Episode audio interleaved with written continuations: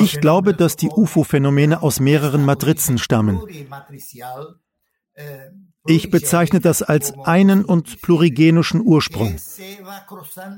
Und dass sie von Zeit zu Zeit ohne Vorwarnung auf völlig nichtsahnende Zeugen treffen. Und zwar komischerweise vor allem in nicht bebauten Gegenden. In Gebieten, wo viel Natur vorherrscht.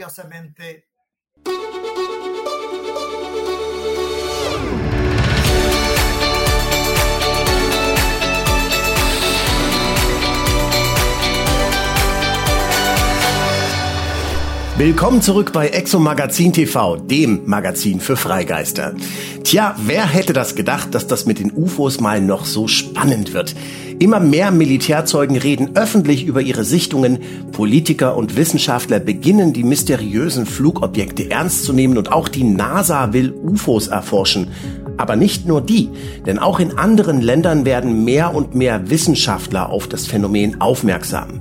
In Portugal hat sich nun ein neues wissenschaftliches Netzwerk gegründet. Projekt Stella heißt es und es umfasst Wissenschaftler aus mehreren Ländern. Und diese Forscher, die halten sich nicht mehr mit der Frage auf, ob es UFOs überhaupt gibt, denn das steht für sie fest. Sondern was sie wollen, ist ein für alle Mal die Frage beantworten, woher sie wirklich kommen. Denn so wie es aussieht, waren die seltsamen Flugobjekte schon immer hier. Nur wurden sie früher eben etwas anders interpretiert. Die Ereignisse von Fatima geschahen am 13. Mai 1917 in Gegenwart von drei kleinen Hirten, die Cousins waren.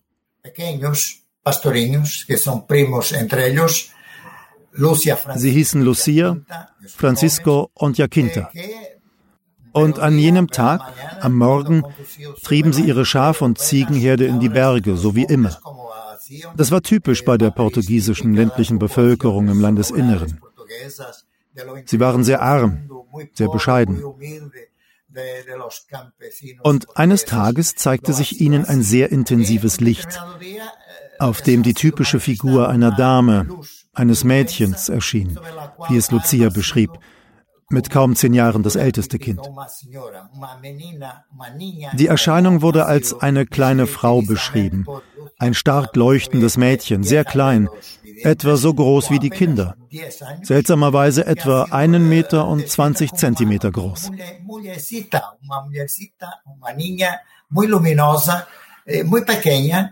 De la misma altura de los niños, curiosamente cerca de un poco más de un metro, un metro y veinte centímetros de altura. Eh, entonces, esta, entonces, esta also ist das Bild, das ich hier gerade gezeigt habe, gar nicht das Richtige. Das ist eine der klassischen ikonografischen Abbildungen, die im August desselben Jahres 1917 bereits kursiert sind und versuchten die katholische Interpretation der Verehrung darzustellen, die bereits in der unbewussten Tradition der Portugiesen angelegt war.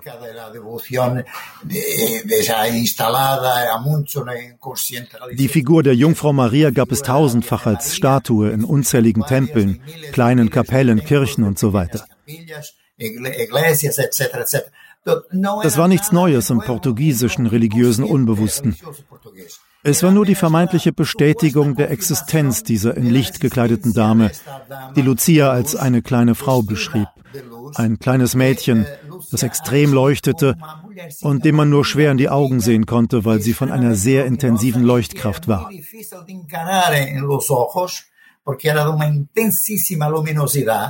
y que ha iniciado una serie de apariciones a todos los días 13 in diesem Zusammenhang gab es eine Reihe von Erscheinungen an jedem 13. des Monats, von Mai bis Oktober, bei denen sich eine typische Manifestation zeigte, das sogenannte Sonnenwunder. Ein Sonnenphänomen, das von Tausenden von Menschen, die wir hier auf diesem Foto sehen, interpretiert wurde als der Abstieg der Sonne selbst auf die Menge. sobre la multitud, multitud que estaba reunida, cerca de 50.000 äh, Am 13. Oktober 1917 versammelten sich etwa 50.000 Menschen dort, die damals gezählt wurden. Damals handelte es sich offensichtlich um ein Wunder. Wenn für Tausende von Menschen, darunter Menschen mit einer gewissen sozialen Verantwortung, Intellektuelle, Juristen, Professoren, Ingenieure, Ordensleute der katholischen Kirche, war es unmöglich, diese Phänomene des angeblichen Abstiegs der Sonne auf die Menge zu deuten, obwohl es nichts anderes war als unser Stern oder die wahre Sonne, die uns jeden Tag beleuchtet. Das ist natürlich unmöglich, denn diese Tatsache wurde überprüft. Andernfalls würden wir uns jetzt nicht hier unterhalten, denn sonst wäre die Erde völlig verkohlt. E eh, Wir gehen bei unserer Forschung aber nicht einfach davon aus, dass es sich um etwas Außerirdisches handelt und so weiter, sondern als Historiker versuchen wir, die Originaldokumente aus erster Hand zu analysieren, zu zerlegen und zu interpretieren. Das ist der Unterschied zu all den anderen Werken, die über die Phänomene geschrieben wurden und die nur auf den verfälschten und veränderten Aussagen aus zweiter oder dritter Hand beruhen. Wir haben direkte Ermittlungen angestellt. No, nós quisemos inquirir diretamente isso, eh, ha sido un merito enorme de mi colega Dr. Fina. Und das war der große Verdienst meiner Kollegin Dr. Fina. Sie hat es tatsächlich geschafft, die katholischen Behörden der Fatima-Heiligtümer zu überzeugen und erhielt die Erlaubnis, die gesammelten Dokumente der Heiligtümer direkt zu analysieren und eine kritische Dokumentation der Heiligtümer von Fatima zu erstellen. Nicht nur von 1917, sondern auch von allen anderen kleinen Heiligtümern, die, sagen wir, von verschiedenen Ordensleuten, Theologen und so weiter in Umlauf gebracht wurden.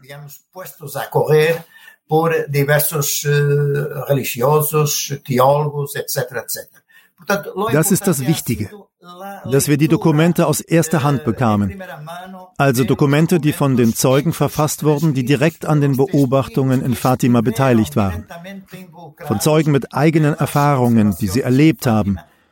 Und nicht die zweite oder dritte Interpretation davon. Und da war unsere Beobachtung relativ einfach. Denn wir konnten zeigen, dass die Erfahrungen von vielen Dutzend Menschen damals sehr gut mit den Effekten übereinstimmten, die jetzt in aktuellen Berichten von UFO-Zeugen beschrieben werden. Physikalische und psychologische Reaktionen, die Auswirkungen auf die Umgebung und so weiter und so fort.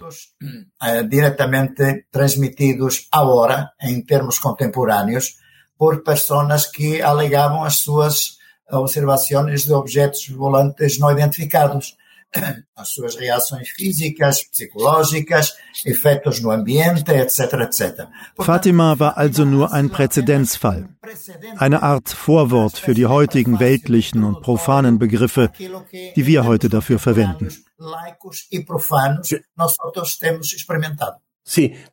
Ja, was waren denn die biologischen Auswirkungen, die mit dem aktuellen UFO-Phänomen übereinstimmen? Desde tres simples, complexos, obviamente. Es waren drei oder vier sehr einfache Effekte, die aber gleichzeitig sehr komplexe in ihren ursprünglichen Ursachen waren. Nämlich die Empfindung von intensiver Hitze, gefolgt von körperlichen Empfindungen und physiologischen Veränderungen, wie bei jemandem, der geheilt wurde.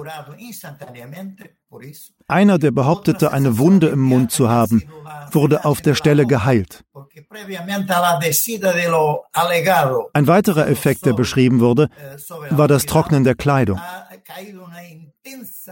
Denn kurz vor dem angeblichen Abstieg der Sonne auf die Menge war ein sehr starker Regen gefallen, der nicht nur den Boden, sondern auch die Kleidung vollständig durchnässt hatte.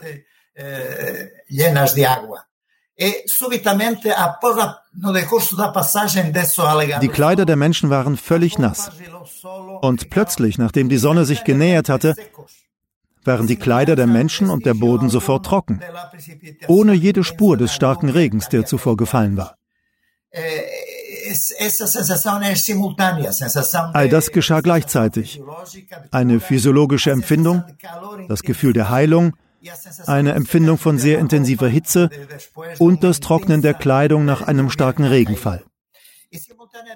Und gleichzeitig haben viele dieser Zeugen im Kopf ein lautes Summen gehört, wie das starke Summen von Bienen. Und zwar nicht durch eine externe Geräuschquelle, sondern direkt im Ohr, das durch irgendeinen externen Vorgang ausgelöst und direkt ans Gehirn geleitet wurde. direttamente ao cérebro através de algum processo de indução externa. Diese drei oder vier sehr komplexen Auswirkungen geschahen während des angeblichen Abstiegs der Sonne auf die Menschenmenge und wurden von ihr hervorgerufen. Es war also ein absolut überraschender Aspekt, der bis dahin nicht analysiert worden war. Denn offensichtlich wurde die Bedeutung des Phänomens strikt auf der religiösen Ebene gehalten auf der Ebene der Verehrung der angeblichen Wunder, die die Menschen bei diesem Ereignis erfahren haben.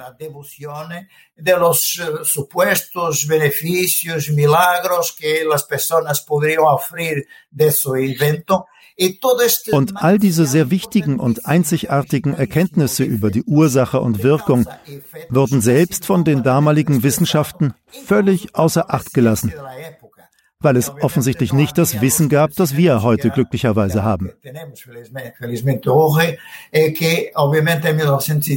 Offensichtlich hat die Wissenschaft von 1917 völlig abgedankt und die Analyse der Phänomene völlig aufgegeben.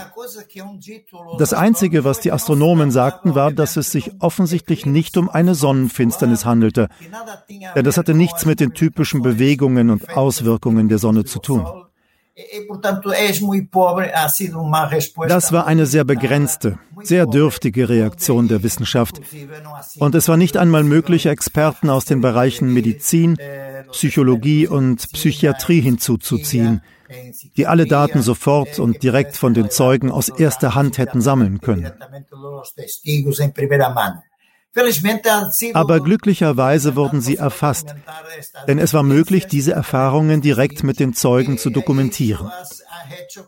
Dies hat es uns ermöglicht, zunächst Dr. Fiener und dann mir selbst, diese Auswirkungen im Nachhinein kritisch zu untersuchen.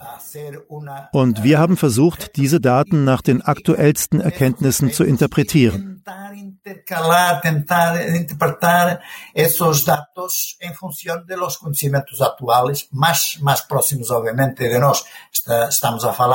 Das war allerdings in den 80er Jahren des letzten Jahrhunderts also auch schon wieder eine Weile her. Aber es geht immer noch weiter. Und wir werden diese Daten im Hinblick auf die aktuellen Entwicklungen in der Wissenschaft neu bewerten. Hm. Francisco, du eres Koordinator Francisco, du bist ja als Koordinator bei Stella tätig und arbeitest direkt mit den Wissenschaftlern zusammen, die diese Phänomene bei Stella untersuchen wollen. Welche Art von Wissenschaft braucht man denn eigentlich, um so ein ungeheuer komplexes Phänomen zu untersuchen?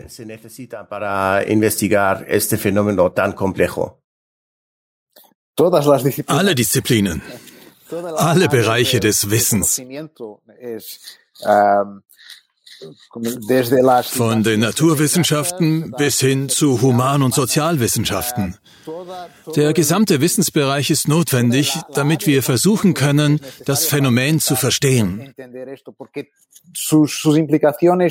Denn seine Auswirkungen seine Implikationen und seine Interpretationen könnten religiöser Art sein, aber sie könnten auch in den Bereich der Astronomie, der Physik, der Psychiatrie, der Geschichte oder der Soziologie fallen.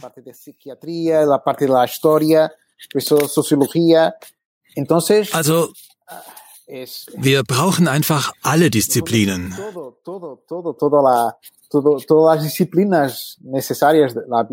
Biomechanik, Anthropologie, das gesamte Spektrum der Wissenschaft wird dafür gebraucht. Und all diese Wissenschaftler sind sich also einig, dass es sich hier um ein viel komplexeres Phänomen handelt als nur fliegende Untertassen von anderen Planeten? Mit Sicherheit. Wenn Sie nicht wüssten, dass es sich um etwas Komplexes handelt, das gut erforscht werden muss, wären Sie sicher nicht dabei. Sie sind nur dabei, weil Sie gesehen haben, dass das Projekt wichtig ist. Nicht nur für die Gesellschaft, sondern auch für Sie selbst. Tja, sieht so aus, als könnten bald einige religiöse Selbstverständlichkeiten und Institutionen ins Wanken geraten. Zum Beispiel die Sache mit den Marienerscheinungen. Und ich würde sogar wagen zu behaupten, sämtliche Paradigmen, die auf Beobachtungen in der sogenannten Wirklichkeit beruhen, werden wir hinterfragen müssen. Gut so.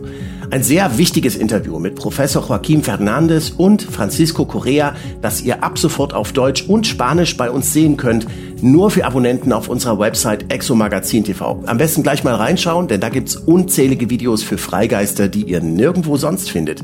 Und an der Stelle möchte ich mich unbedingt noch bei Herrn D aus G an der W bedanken. Ohne seine Unterstützung wäre es ziemlich schwierig gewesen, dieses Interview zu veröffentlichen. Also, gleich geht's weiter hier, nur bei uns auf Exomagazin TV. Bis gleich.